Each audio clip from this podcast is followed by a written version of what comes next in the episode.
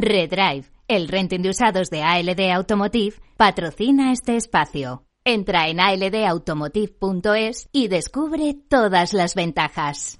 Las nuevas medidas fiscales del Gobierno se han convertido en el tema del día, mientras que en Reino Unido la estrategia ha ido, ha sido mm, o ha ido a por llevar a cabo fuertes rebajas de impuestos. Aquí se ha decidido grabar a las rentas más altas, a las grandes fortunas principalmente. Como siempre, con votos a favor y detractores. Los detalles con Selena Niezbala.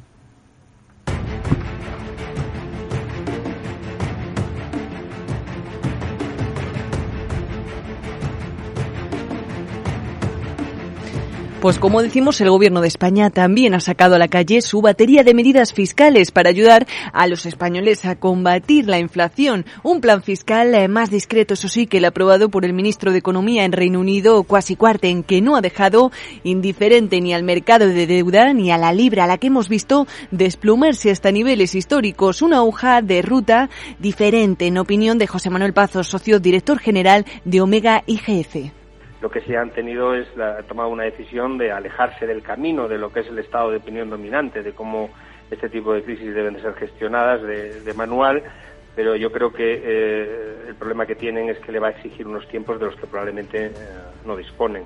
Se trata de la mayor bajada de impuestos en el país desde la década de los 70, una decisión que se toma al poco tiempo de que la nueva primera ministra británica, Liz Truss, recordemos, llegue al cargo con reprimenda del Fondo Monetario Internacional, incluida un portavoz de la institución, apuntaba con el dedo de manera indirecta al Reino Unido al expresar su desacuerdo con políticas fiscales agresivas y de manera más directa cuando decía que la naturaleza de las medidas británicas aumentará la desigualdad, una decisión valiente. Por otro lado para el de Omega y GF?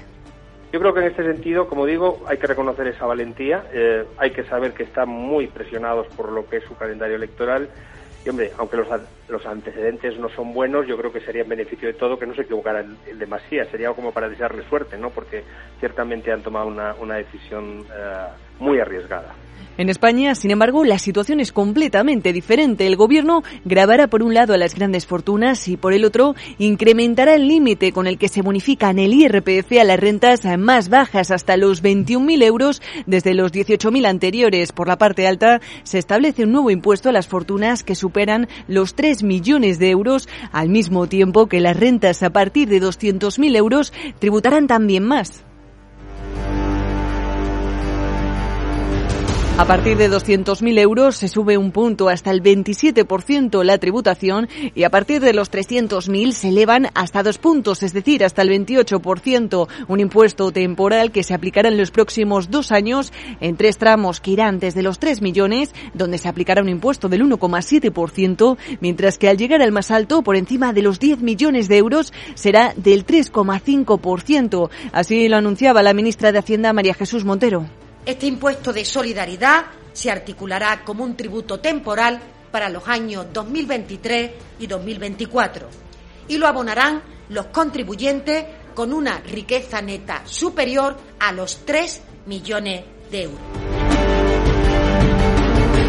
Por la parte baja, las medidas en el IRPF del Gobierno se incrementan hasta los 21.000 euros, el beneficio fiscal que hasta ahora se aplicaba en las rentas de hasta 18.000 euros. Esta medida se calcula que permita un ahorro de 1.881 millones. Para que se hagan una idea de la relevancia de esta medida, un trabajador que hoy gana 18.000 euros se ahorrará 746 euros al año mientras que el impuesto temporal aplicado a las grandes fortunas afectará al 0,01% de los contribuyentes. Cabe destacar que la bonificación fiscal del IRPF afectará hasta el 50%, un dato que si se paran a pensar tiene doble lectura, ya que deja entrever que la mitad de los contribuyentes españoles cobra menos de 21.000 euros al año, cuantía que dista mucho del salario medio anual que supuestamente se sitúa en los 24.000 euros anuales. Si Reino Unido se pasa de rosca, España se quedaría corta, según Fernando Tomé, en sus medidas, eh, vicerrector de la Universidad de Nebrija. Una batería de ideas no muy relevantes, no creo que cambien tanto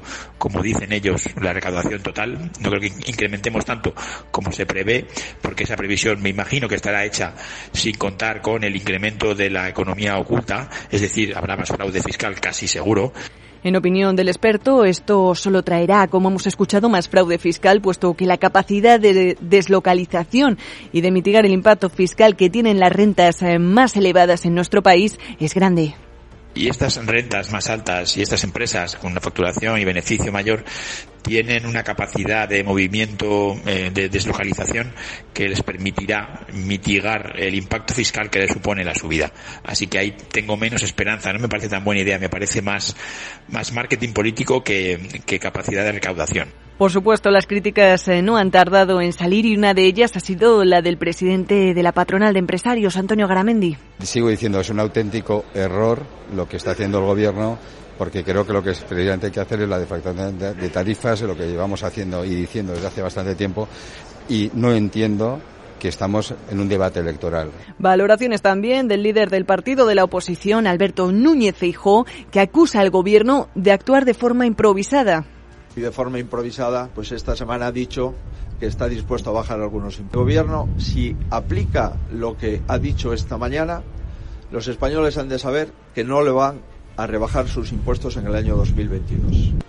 Así que por ahora nos quedamos con ese impactante dato. Grandes fortunas que apenas representan un 0,01% de los contribuyentes en España y un 50% de españoles cuyas rentas no superan los 21.000 euros según los datos del Gobierno.